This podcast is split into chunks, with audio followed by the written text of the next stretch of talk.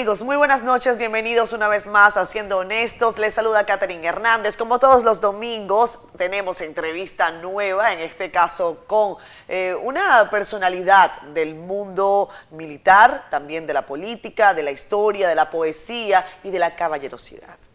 Me refiero a el general José Miguel Soto Jiménez, quien nos acompaña durante la noche de hoy. General, ¿cómo está usted? Encantado. ¿Cómo está? Bueno, muy bien, gracias a Dios. ¿Cómo está usted? Esa es la pregunta. Bueno, eh, muy complacido de encontrarme en este espacio. Las razones, las razones sobran, no solamente por el nombre, sino por estar en compañía de tan preciados amigos y tan hermosa compañía como la suya. Entonces, Muchas gracias. Eh, nos sentimos eh, sumamente complacidos, dispuestos a responder todas y satisfacer todas tus inquietudes. Bueno, conversar con el general Soto Jiménez es un reto para un programa de 40 a 45 minutos, porque con usted se puede abordar distinta temática. En el caso que, nos ocupa, em, este programa se llama Siendo Honestos. A casi todos los invitados yo les pregunto eso, si se consideran honestos, porque es una pregunta que parece simple, pero quizás no lo sea. Eh, yo te respondo sin titubear eh, en dos sentidos honesto, por, yo creo que puede mucho la honestidad, no solamente, yo creo que no se nace honesto, se forma honesto por la formación eh, de hogar, después por la formación militar y luego finalmente por convicción. Eh, la honestidad es un elemento fundamental en la concepción misma eh, del ciudadano y es una palabra amplia. Y no es, no es una palabra, es un concepto. Así es, un concepto, tal cual. A mí me gustó un tuit que usted escribió recientemente. Usted utiliza eh, bastante eh, su cuenta en Twitter y usted comenta lo siguiente, lo van a ver ustedes ahí en pantalla. Alguien ha preguntado si soy historiador y quizás no lo soy. ¿Quién sabe? Lo que estoy seguro es de ser dominicano y trato de ejercerlo de cara al sol y solo eso quiero. Más claro no canta un gallo. No, no, no. Yo me refería básicamente a la afición. Yo tengo una afición por la historia. Así es. La inquietud.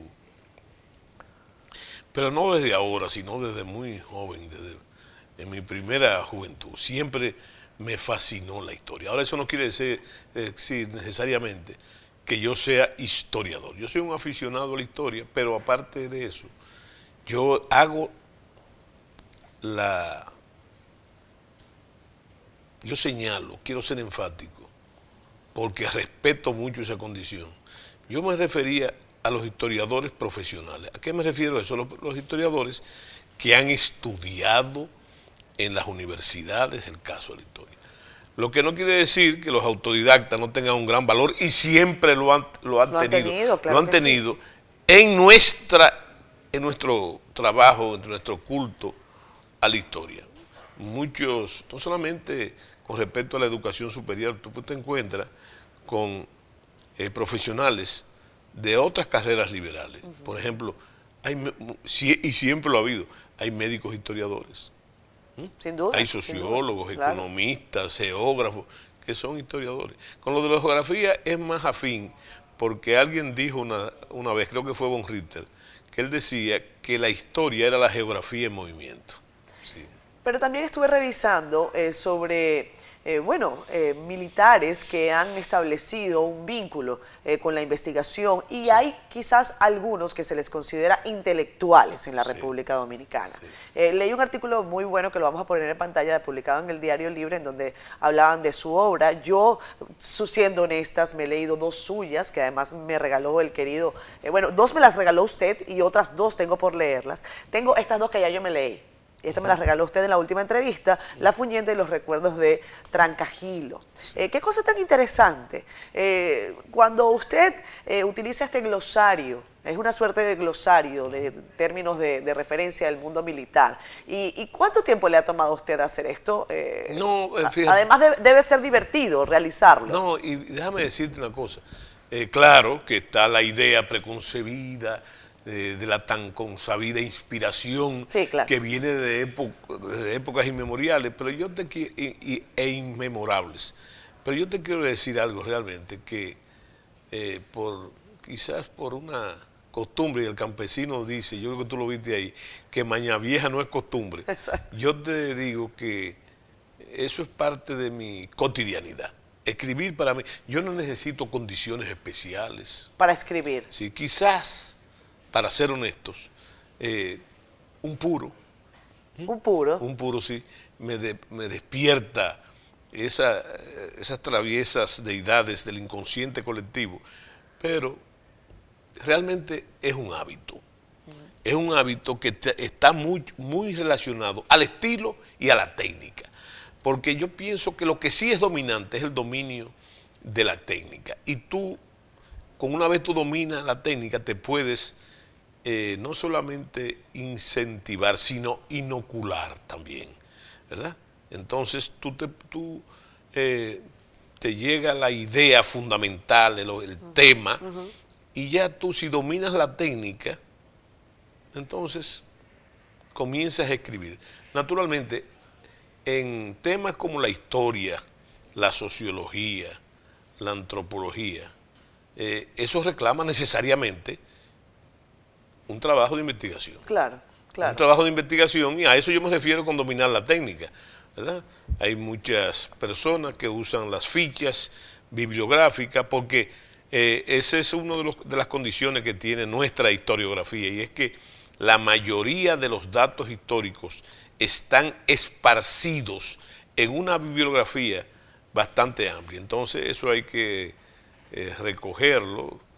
Lo primero es haber leído mucho lo suficiente. yo me atrevo a decirte que no, no se puede realmente eh, escribir con éxito si no, es, si no ha sido un lector consuetudinario. Exactamente. General, me ha llamado la atención, yo no sé si esta palabra está contenida acá en los recuerdos de Trancajilo, que tienen un poco de, glosario en términos militares o, o, más en la fuñenda, pero en Venezuela usamos una palabra que es embraguetarse. Sí, sí, sí. y yo sé que usted cuando se refiere a, los temas de, nación y a los temas eh, de, bueno, de la dominicanidad y de la, de la lucha por, por, el territorio y por la patria, eh, pues se embragueta. Y en Venezuela tenemos esa lógica. Bueno, eso es un general embraguetado. Eh, hablemos de, la situación de la seguridad territorial de la República Dominicana. tenemos, acaba de ocurrir una cumbre de las Américas en donde el debate sobre Haití, sobre la migración, está eh, una vez más sobre la mesa. Estas cumbres, ¿usted cree que tienen algún resultado? Bueno, pero lo primero que debemos aclarar, porque me hiciste la pregunta, sí. es sobre el asunto de la bragueta. Ajá. Bueno, fíjate, yo creo que sin tratar de hacerme el simpático contigo, yo creo que hay un gran contenido de la venezolanidad que tiene sus orígenes en la dominicanidad, por un asunto puramente histórico. Eh, nosotros fuimos la primera colonia del Nuevo Mundo, de aquí partió la inmensa legión de capitanes embraguetados a conquistar eh, y a descubrir el continente. Y en, el caso de Venezuela está eh, un caso interesantísimo, que es el del capitán Alonso de Ojeda, uno de los conquistadores de Venezuela. Pero resulta que ese señor estuvo primero aquí y fue un personaje aquí, porque aquí se le conoce como el Caballero de la Virgen porque él fue el actor principal, el comandante español, en la batalla famosa de la Vega Real. Y entonces participó activamente. Yo lo que quería decirte, que hay muchos términos que son, comunes. Y no solamente comunes, sino que están tropicalizados de aquí, ¿verdad? Y desarrollados en otro ambiente, naturalmente. Porque debo señalar también que los venezolanos tienen sus particularidades, palabras que nosotros nunca, hemos usado. Por ejemplo, allá tú serías una catira. Yo sería una catira. Una catira, bueno. Pues bueno, le voy a decir, yo sería una catira a juro. Sí. Porque yo catira, catira no soy. Está bien. Entonces yo sería catira a juro. Sí, bueno, pero está bien. Pero eh, entonces aquí eso no es... Pero usted también sería un catire, porque usted tiene los ojos... Sí, pero, claro. sí, pero eh, yo lo que te digo a ti, que aquí es, ese término no existe. Exactamente. Es igual otro término que me llama mucho la atención eh, que aquí tiene otra connotación, cifrina. Cifrina. Cifrina. Aquí sería nariparada. Nariparada. nariparada o bueno, o si lo dicen los muchachos nuevos, eh, sería una popi. Una popi, bueno, sí, exactamente. ¿Usted sería popi o sería guaguaguá? Eh, no, no, no, pero yo no puedo ser popi porque yo vengo de Santiago y Santiago de un barrio, viene mi abuelo, que es la joya de Santiago, y entonces no es el caso. O sea, usted no podría ser popi ni que no, quisiera. No, no, no, no, pero aparte de eso, no solamente, yo podría ser popi por origen, ¿verdad? Por el origen de mi desarrollo como adolescente, etcétera. Pero eh, yo reniego de, de los popi. Yo le reniego de la condición del pop.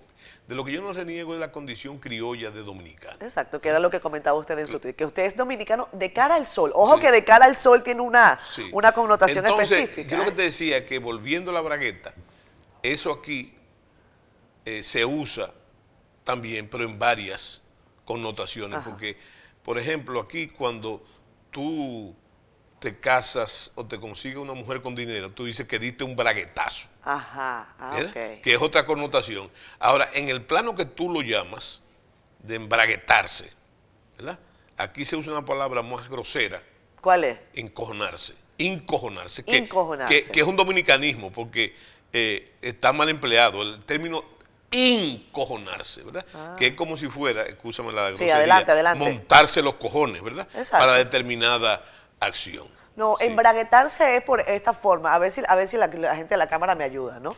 Cuando el caballero se sube el, cierre, como No, es la bragueta. Es la bragueta. se pone su bragueta como de, buena, Pero de buena forma. en este caso no es la bragueta, sino de lo que está detrás de la bragueta. Y entonces, Exacto, no, porque eso tiene toda una connotación ahí atrás. Eh, en cuanto a tu pregunta. Porque a lo mejor hay gente que no necesita amarrarse mucho. En, cuanto a tu pregunta, que tú haces una asociación de ideas interesante. Tú haces una asociación de ideas con el problema que nosotros tenemos, uno de los, nuestro más, nuestro más grande problema, junto con la delincuencia, es el problema haitiano. Sí. Entonces, sin que tú tengas que darle la vuelta a la pregunta, yo te digo que sí, que hay que embraguetarse. Hay que embraguetarse. Con el tema haitiano hay que embraguetarse. A la luz, ojo, a la luz de la ley. ¿Verdad? Embraguetarse a la luz de la ley. Lo que dice nuestra ley, lo que dice nuestra constitución de la República. Entonces sí, eh, antes que tú me lo preguntes, hay que embraguetarse. ¿Sirven de y algo tiene que embraguetarse. ¿Quién se tiene que embraguetar? Primero, se tiene que embraguetar el gobierno dominicano, el presidente de la República, sus autoridades, los que tienen intersección en la ley, pero también tiene que embraguetarse el ciudadano común, ¿verdad? El ciudadano común. Por ejemplo, ya yo no soy militar, no soy funcionario, pero yo estoy embraguetado desde hace mucho tiempo. ¿En qué sentido? Desde mi trinchera ciudadana, que ese es el primer escalón.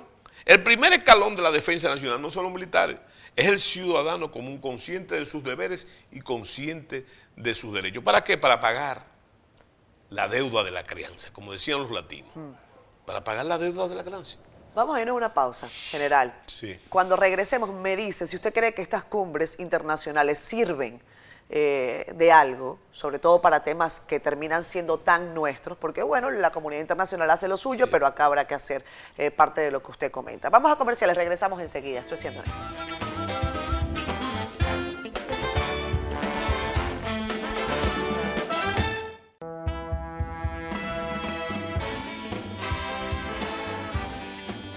Regresamos con Siendo Honestos, hoy con el general José Miguel Soto Jiménez, hablando de dominicanidad, de, bueno, de patria, de nación, de esos términos a los que vale la pena volver y volver, porque jamás uno puede cansarse de lo propio, de lo de uno. Y, bueno, yo como una venezolana con el corazón afincado en esta, en esta patria, en República Dominicana, agradezco cuando uno puede abordar temas históricos con eh, personalidades como el general Soto Jiménez, porque uno aprende mucho además, y, vale la pena recurrir una vez más a la historia para eh, saldar esos huecos, esas sombras, esos baches históricos que tanto daño le hacen a la conformación de la sociedad moderna. Eh, hablábamos en la parte anterior sobre el tema de las cumbres, si tienen o no alguna eh, consecuencia para eh, precisamente salvaguardar la defensa de la nación. Bueno, no sin antes, y tú dirás que yo estoy obsesionado. No, pero usted es un apasionado del idioma y del lenguaje.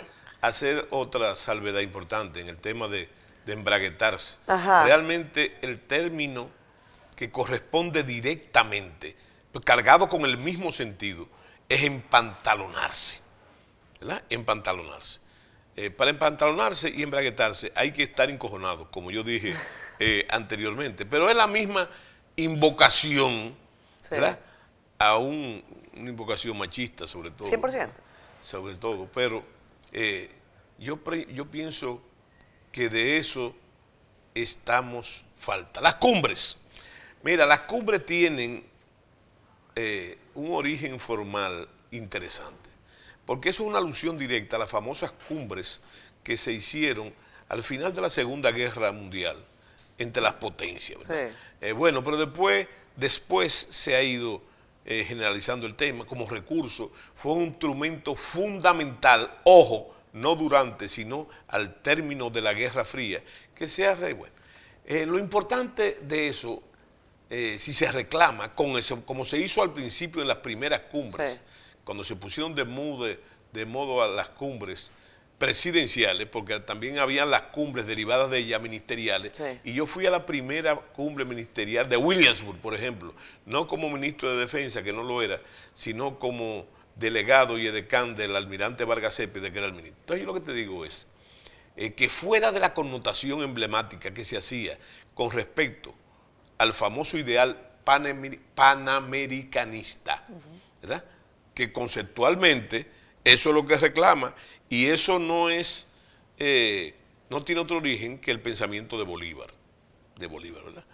Entonces yo creo que, eh, recuerdo el lema mismo de la Escuela de las Américas, por ejemplo, todos para uno y uno para todos, que es una alusión al himno de Panamericano. Entonces, fuera de eso, y del intercambio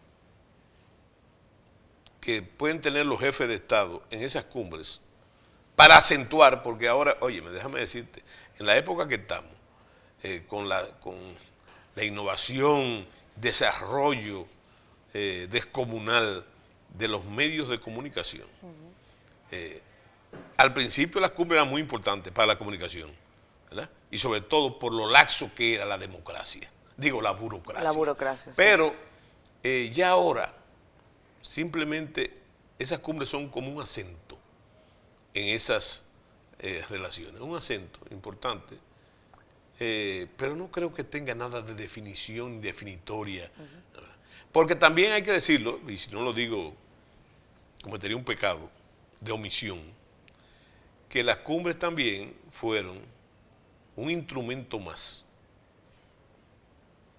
de articular la dependencia e influencia de la potencia dominante en el hemisferio, que fueron los Estados Unidos. Le hago la pregunta directa. Sí. El secretario de Estado de Estados Unidos dice, por ejemplo, cuando le increpan sobre el apoyo que ellos le han dado a la actual administración, una administración chueca en el vecino Haití, que ellos están trabajando para llevar adelante y para que logren celebrarse elecciones libres, etcétera. Eso lo ha dicho el secretario de Estado de Estados Unidos. Yo decía en un programa reciente que yo no veo tal eh, actividad. No sé si lo estarán haciendo de manera oculta, secreta, pero yo no veo demasiado interés. Eh, eh, esa actitud explica lo que se ha querido descargar con razón sobre la Organización de las Naciones Unidas. la solución de un problema, del problema haitiano por vía de la República Dominicana. Lo que quiere decir, no por la República Dominicana, sino para la soberanía de la República Dominicana que el presidente de la República, y yo le tomé la palabra y espero que la cumpla en esa misma tesitura, que es la expectativa de la población, entonces lo ha reiterado, que no hay solución del problema haitiano en términos dominicanos. Pero esa presión del secretario de Estado no es más eh, que hay, fíjate cómo caen las barajas eh, sobre la mesa. ¿De qué democracia me está hablando y de qué concepto de Estado en, Haití. Hay un, hay un, problema serio, un fenómeno raro. Ya Haití no es un Estado fuñido, ni es un Estado fallido. Haití se está operando la desaparición del Estado. Y en las narices de los Estados Unidos y las potencias que le han sido eh, subsidiarias y acreedoras. ¿Pero usted cree que hay un interés detrás de que eso ocurra? ¿Pero, ¿Quién? Claro. De que no haya claro, Y, sobre todo, ellos lo consideran que es lo peor, mucho más barato mucho más, es, mejor solucionarlo vía la República Dominicana desde su punto de vista, ¿verdad? Sin tener que hacer la inversión que presupone la rehabilitación de Haití, que hacerlo aquí.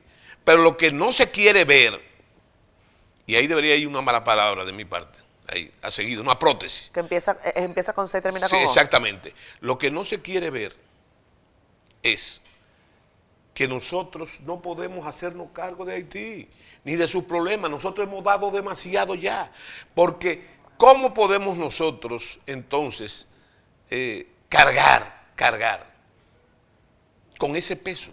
o con ese peso, pero hay una cosa peor, pero piénsalo en términos presupuestarios. Lo que nosotros hemos conseguido a duras penas, porque no tenemos la fortuna de tener petróleo como Venezuela ni otra cosa, ¿verdad? ¿Fortuna o infortuna? Sí, bueno, lo que, lo que ha pasado es que los frutos de la democracia no se los podemos dar a otras personas que no sean dominicanos. Porque eso es nuestro, esa es nuestra heredad, es nuestro proceso. Y eso no es simplemente retórica. ¿Usted cuando fue ministro de Defensa sufrió presiones de algún eh, gobierno extranjero para tratar de adelantar algún proceso yo, yo, yo simplemente lo puse claro. Recuerdo una famosa reunión en que yo dije, precisa, con, el tema de la droga, que yo le dije a, las, personalidades de las agencias norteamericanas, en presencia del Estado Mayor General, dije, nosotros eh, vamos a implementar una lucha sostenida contra el narcotráfico, pero no es para complacer a los Estados Unidos, sino porque la droga daña la democracia, daña nuestra juventud. Eh, esa, es la posición en cuanto a la soberanía nacional, que muchos dicen que está mediatizada, eh, y el imaginario popular hace una... Mire, a mí, es más, yo estuve tuve varios problemas. Eh, no por eso, sino por el asomo de que podría producirse eso. De que podría producirse. Y en una oportunidad le dije a un, a un señor embajador, le dije, mire, oiga lo que le voy a decir. A mí no hay que leerme la cartilla, porque yo me la sé. Y la eso fue a raíz de las elecciones, porque las elecciones dominicanas, eh, van a transcurrir sin novedad, por la sencilla razón de que ya se ha desarrollado una conciencia democrática en la República Dominicana. Ahora, ese fruto es un fruto, ese es un mérito del pueblo dominicano, de la sociedad dominicana y de las Fuerzas Armadas Dominicanas, como custodia del proceso. Pero no necesariamente tiene que ser, entonces, porque aquí venga ningún procónsul del imperialismo yanqui, como decía la izquierda, a trazar esas pautas a leer esa cartilla, como es costumbre, porque son mensajes subliminales. Eso que tú dices, eh, recibió presiones, no, pero por ejemplo, eh, consulta la historia. Cada vez que aquí hay elecciones, ¿eh? viene una visita casual de un general de cuatro o de tres estrellas del Comando Sur a visitarnos, en víspera de las elecciones. Eso supuestamente supuestamente en el imaginario, ah, vinieron los, gringos ya a leer la cartilla. Esos son mensajes. Ahora, a nivel, a nivel del gobierno dominicano, yo pienso que sí han ocurrido últimamente cosas serias. Por ejemplo, eh, la intervención del secretario de Estado de los Estados Unidos eh, con relación, cuando se iba a producir eh, la aprobación de las relaciones con China, y la ruptura con Taiwán. Correcto. Eh, Pompeo. Sí. ¿Eso fue directo? En Mike Pompeo, así es. Eso fue directo, llamadas al presidente. Fue no, y los invitaron a Florida. ¿eh? Pero fue, fue directo, ¿verdad? Entonces, eso es una fórmula de lo que tú estabas preguntando. Ahora, yo como ministro, a mí nunca nadie me... Ningún funcionario, naturalmente que los norteamericanos conocen los temperamentos. Eso es una labor de inteligencia. Y las líneas de, pensamiento. Ahora, eh, ellos hacen ese tipo de cosas a nivel presidencial. Lo que los Estados Unidos están de acuerdo a apoyar y lo que no están de acuerdo a apoyar. Con ese, el lenguaje, me imagino, subliminal, ¿verdad? Porque sería muy con mucho descaro lo otro. Bueno, pero eh, lo importante es que en este caso, lo que dijo este señor, y me gusta eso, porque tú no especulas, sino lo que dijo ese señor, cosa, es una muestra tangible de lo que ellos tienen detrás de la... ¿verdad? Como pasó anteriormente, mira, yo no sé si tú recuerdas que hubo una visita en Haití de un funcionario, su secretario de los Estados de Estado, ¿eh? encargado para asuntos de drogas. Para temas de drogas, sí. Sí, que él fue allá, ¿verdad? Él fue a qué? Fue a donar unos equipos para la policía. Es correcto. ¿Verdad? Pero el señor se abrogó un derecho que él no tiene, porque él habló en nombre de la comunidad internacional entendiéndose la comunidad internacional. ¿Cuál es la comunidad internacional? Estados Unidos, Canadá y Francia. Esa es la comunidad internacional. Sí, lo que ellos llaman el core group. Sí, eso, eso, eso es un... cosas muy típicas. Y se abrogó una serie de cosas que después, que después, que después, las circunstancias demostraron que no era así. Vamos a irnos a una pausa comercial. Regresamos enseguida con Ciudad.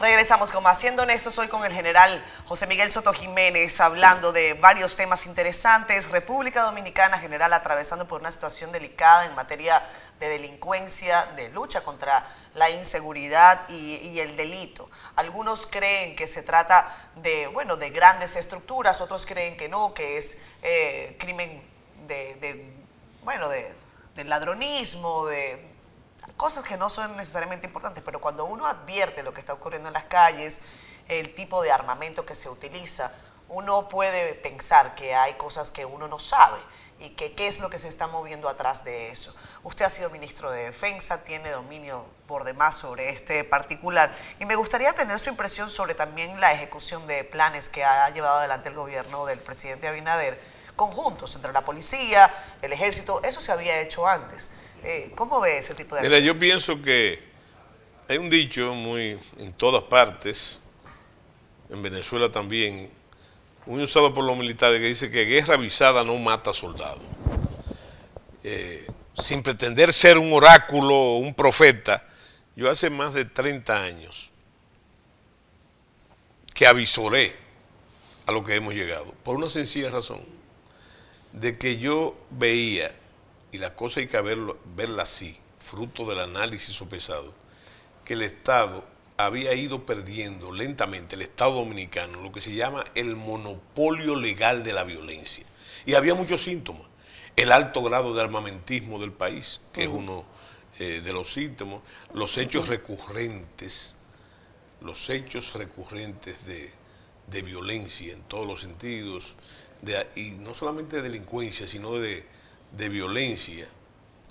Y en ese sentido, la, la burocratización de los aparatos de, de, sanción de las Fuerzas Armadas, de la policía, eh, el problema que entonces había con la justicia, un problema de descoyunturización, diría yo, aunque no sea un término legal, de la justicia. Entonces, eh, yo pronostiqué lo que iba a pasar. Y pronostiqué la única forma que había de enfrentarlo en ese momento. Y era que eh, cuando se llegaban a los picos de esa delincuencia, entonces había que declararle, yo decía, que había que declararle una guerra a la delincuencia. En Honduras, déjame decirte que pasó algo eh, parecido a lo que está pasando aquí. Eh, con respecto, con, sobre todo a las bandas, a las bandas. Eh, y entonces recuerdo cuál fue la fórmula. La fórmula fue que, primero, para meterlo en un marco legal, suspendieron las garantías constitucionales y después tiraron las Fuerzas Armadas a la calle a corregir el problema y se corrigió. ¿Eh? En esa época, en, en esa época, de hace 30 años. Entonces yo te digo a ti, eh, que en el caso de nosotros... eso elimina el, problema, por decirlo de alguna manera, hasta temporal en eh, general. no, no, no. En el caso de nosotros... Bueno, porque ahí vamos a caer en otra cosa. ¿eh? El gran problema de la delincuencia, la, causal fundamental de la delincuencia, es lo que nosotros llamamos el deterioro de las condiciones de vida. Claro. Y sobre todo, la insolvencia del Estado para pagar la gran deuda social que existe en la República Dominicana. Naturalmente, esa es la causa. Pero a esperar que eso se resuelva, que es un problema político más complejo, claro. no podemos cruzarnos de brazos. Mientras tanto hay que actuar. Cruzar de brazos. Entonces fíjate que si tú apelas a las estadísticas, tú vas a ver cómo ha ido subiendo, ¿eh? subiendo la delincuencia. Eh, a partir, fíjate, recuérdate como antecedente, no tiene que ver nada con anuncios personales, pero eh, yo implementé lo que se fueron los operativos Centella Guaraguao. Para hacer lo mismo, mire, yo ayer me sotorreí mucho porque vi... ¿Se sotorrió mucho? Sí, porque vi... Ah, está bueno eso. porque vi, porque vi eh, que un operativo que se hizo, creo que fue en Capotillo, no sé qué dónde. Que metieron eh, un tanque. no solamente es un tanque, sino porque eh, capturaron muchísimos, cogieron droga, cogieron de todo. Bueno, pero eso era el resultado en otro sentido, del Centella Guaraguao, ¿verdad? Donde la policía trabajaba, trabajó también eh, paralelamente con nosotros, en eso se hicieron coordinaciones importantes de eso y todas las agencias. Bueno, pero yo lo que te digo a ti, que a partir de ahí se ha ido descomponiendo, no solamente por la ineficiencia, hay que decirlo, por la ineficiencia de las autoridades, no solamente por la ineficiencia de las autoridades, sino también porque el dominicano tiene un problema. Es un problema cultural. ¿Tú sabes cuál es? Que el dominicano se acostumbra a todo, hasta lo malo se acostumbra.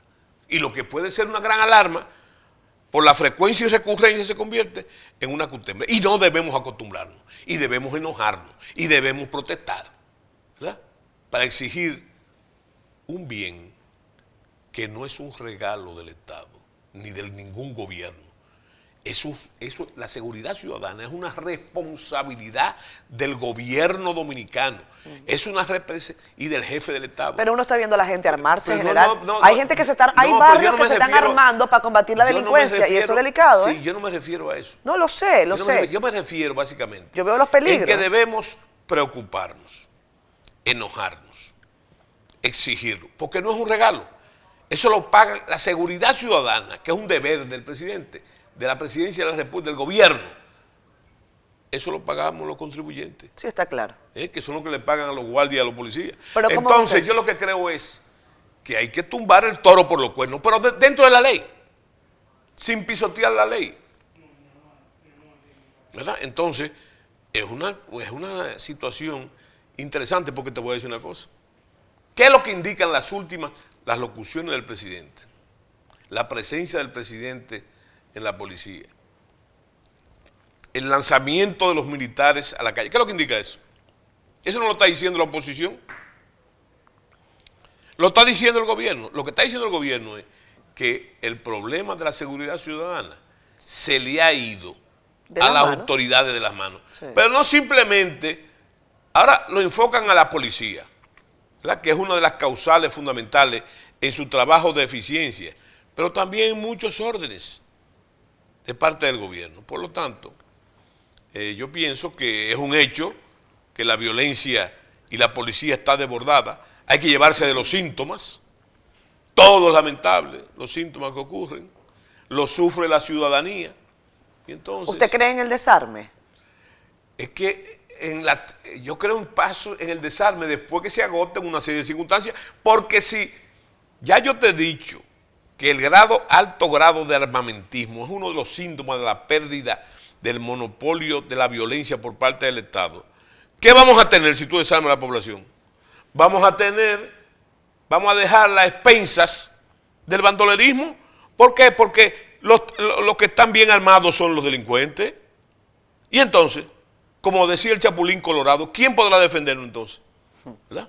Yo pienso que más que esa colaboración que ha efectuado siempre entre la policía y las Fuerzas Armadas, en el caso del patrullaje, no es un fenómeno nuevo, también tenemos que hacer acopio de la colaboración del ciudadano ordinario, del ciudadano que es la víctima de. En esa, en esa, yo creo que la ciudadanía debe actuar en consonancia con las autoridades, naturalmente, sin el peligro de que lo atropellen también. ¿Usted quiere cooperar y lo atropellan? No, bueno, General, pero usted está de acuerdo con que hayan eh, barrios y comunidades que se armen y digan, aquí, es más, le vamos a dar un arma incluso a un haitiano para que esté en la puerta o a un dominicano, no, importa, para que venga a, protegernos. No lo, no lo ponga de, ese lado. No, pero eso está pasando. Tú estás denunciando otro problema grave. Y es que es verdad, con esa alusión, que en los edificios del país, la mayoría de los custodios son haitianos y tienen una escopeta en la mano, ¿eh? que es otra irresponsabilidad también de las autoridades, que no puede ser ni debe ser. Vamos a ver cuántos haitianos de esos están ilegales. La mayoría. Pero tu, tu, pregunta, tú debes respondértela tú mismo. ¿Tú sabes por qué? Eso que tú estás preguntando. ¿eh? ¿Y el chacao en Caracas? El chacao. ¿Tú no, recuerdas lo que, comenzó a pasar en el Chacao? Que comenzaron a, cerrarse vecindarios de ciertos barrios que tenían su propia seguridad. Sí, claro. Esa seguridad era la pasó en policía. Caracas en varios esa, barrios. esa seguridad era la policía metropolitana. No, ¿verdad? Entonces, Es más, ahí a vamos a, otro peor. fenómeno. Le voy a poner un caso ahí vamos peor. a otro fenómeno, a la privatización de la seguridad, que no debe ser, sino es como auxiliar de los aparatos de sanción del Estado. ¿Me entiendes? Eh, pero, naturalmente, nadie se quiere morir, ni nadie quiere ser víctima. Tú no te puedes, el ciudadano no se puede convertir en una cifra en la ocurrencia de esas barbaridades, esperando el turno que te toque a ti. ¿Verdad? Entonces, ¿qué vas a hacer? ¿Te vas a cruzar de brazos? Tienes que defenderte. Yo advertí hace unos días la preocupación. Ahora, eso de organizarse, 23 de enero. sí. de organizarse, de organizarse, ya es otra cosa, porque la constitución lo prohíbe. Ese tipo de organización armada, ¿verdad? Bueno, Sí. ahora sí, yo lo que te digo así es que, por eso te hablaba de cooperación. Hay barrios que quieren tener su protección adicional, ¿verdad? Entonces, coordinación con las autoridades. pasa. ¿Tú sabes lo que hacen en la Florida? ¿Eh? En Miami-Dade, con- ¿sabes lo que hacen? Hacen lo mismo. Pero yo tengo una fiesta en mi casa, por ejemplo, o en el vecindario. ¿Mm? Necesito protección para que no se metan los malandros. Los, malandros, Los delincuentes y los malandros. ¿Sabes lo que dicen? En vez de buscar seguri- seguridad Privada. privada, acuden a la policía y le pagan un sobresueldo a la policía normal, formal, no por abajo, sino formal, para que vayan a atender los requerimientos de seguridad. Ese pago por abajo aquí todavía pasa y todo el tiempo. Está bien, está bien, pero aquí se ve desde el punto de vista de la propina, el Mm. concepto de propina, el concepto en México de la mordida. Pero yo no estoy hablando de eso. Claro, lo del sé, fenómeno lo de sé. que eh, usted tiene alguna actividad pública, necesita protección, entonces se la paga a quién? No A la contrate un privado, páguele que la está policía. legalmente eh, apropiada para eso. ¿Usted cree que le estamos ganando el pleito a la inseguridad en No, República Dominicana? no, no. Vámonos con esa pausa. Vámonos con esa pausa.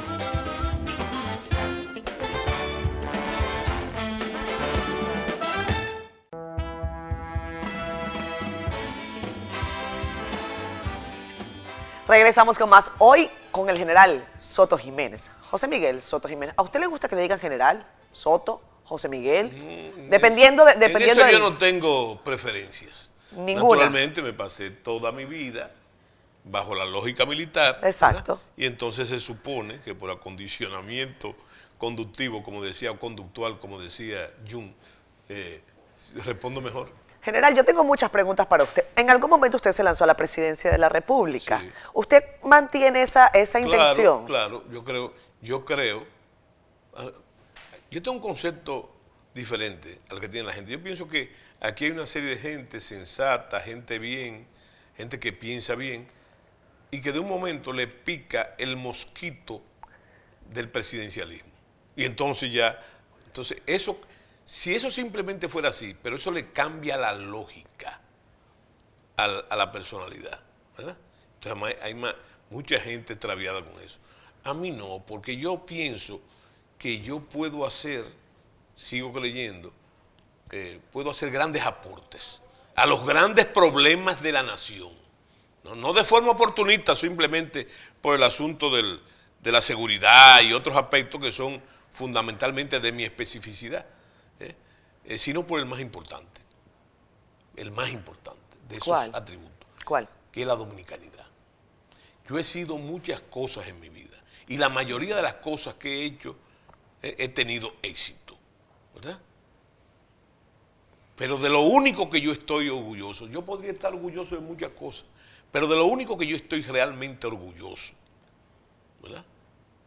Es de ser dominicano y de ejercerlo, porque eso es mucho más que una palabra ejercerlo. De eso es lo realmente, es más, eso es lo que único que justifica. Por eso, eh, yo creo que la gran obra, mi gran obra, eh, debe ser mi familia.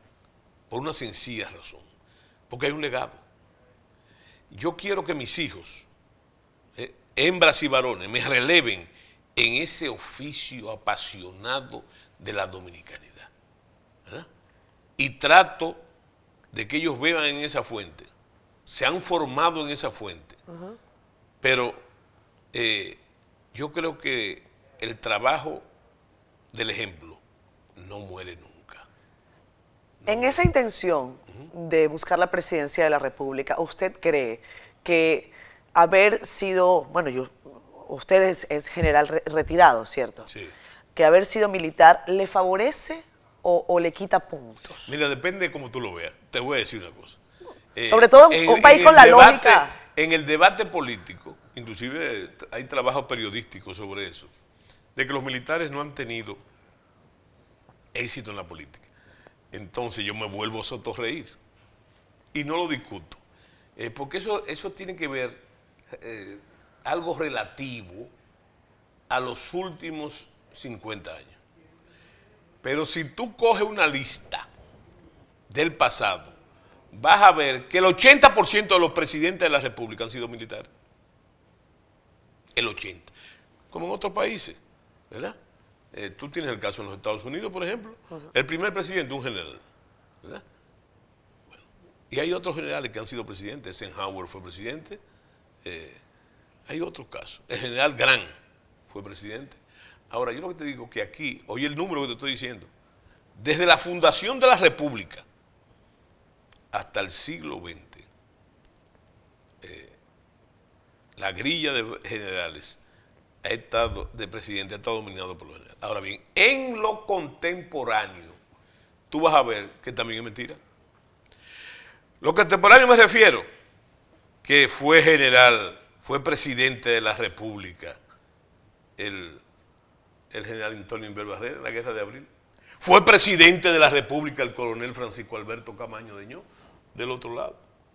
¿Tú me entiendes lo que te digo? Y en, la, en el ejercicio de la democracia, el uno de los partidos más viejos del sistema de partidos es el Partido de Veteranos Civiles. Ese partido. Pero ese ha dado dos o tres diputados, legisladores.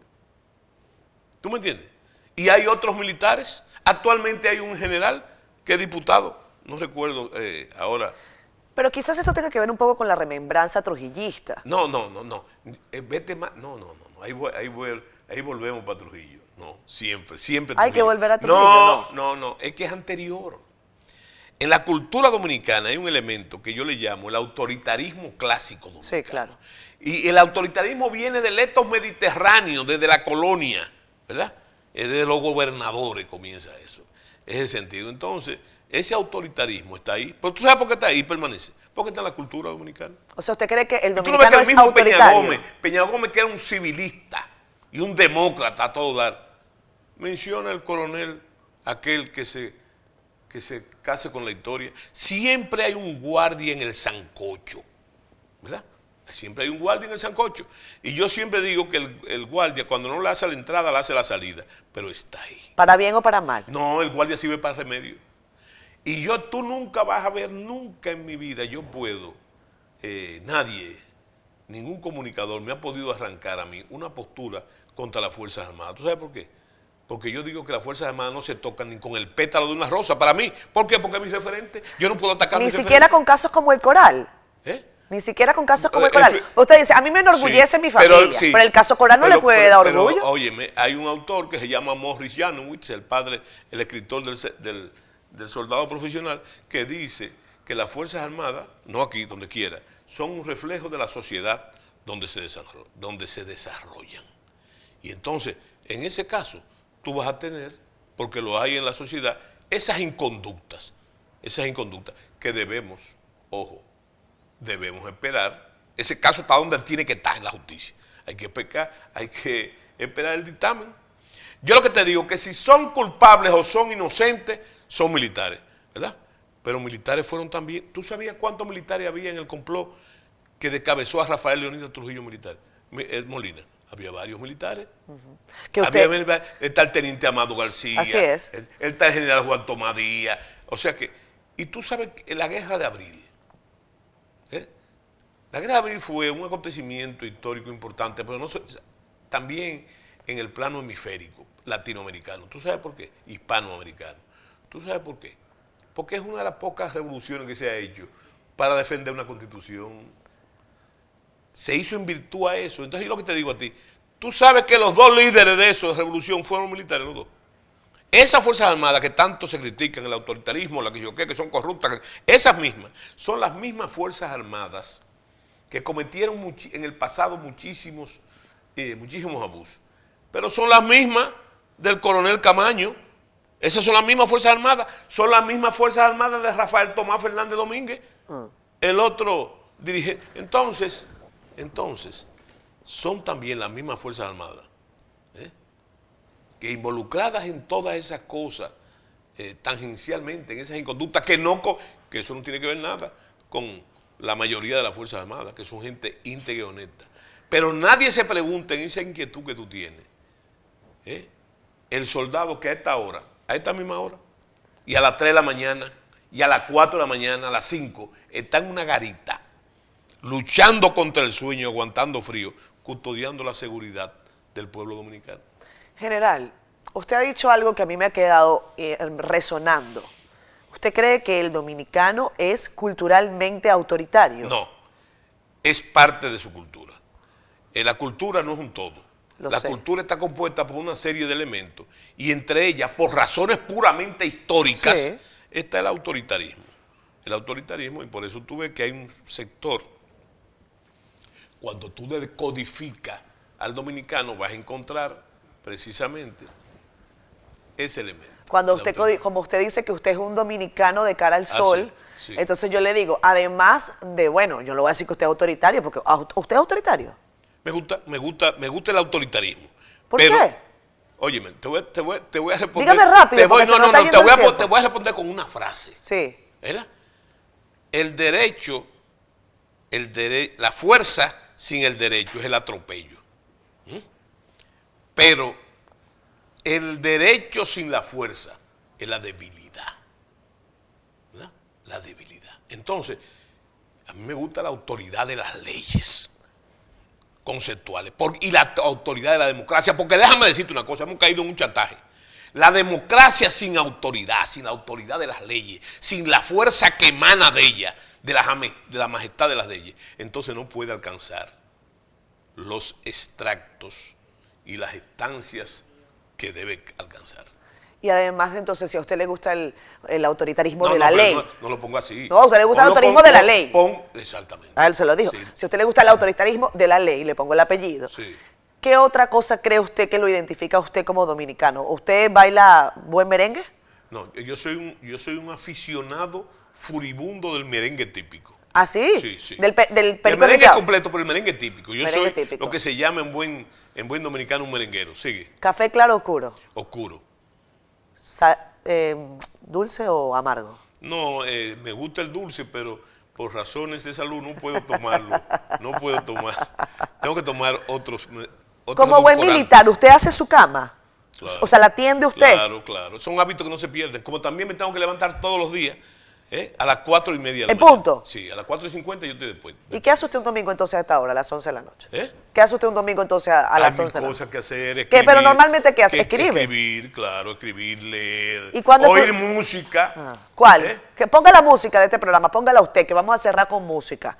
Al mismo tiempo que yo le voy a pedir que me invite... yo ahí yo, yo, te dije que prefiero la música típica, la música criolla, como también en la comida. Okay. Esto habla de la comida, ¿verdad? yo soy muy criollo en esa cosa, pero como de todo. Y la música es un espectro amplio. Me gusta desde la ópera, que soy aficionado, ¿verdad?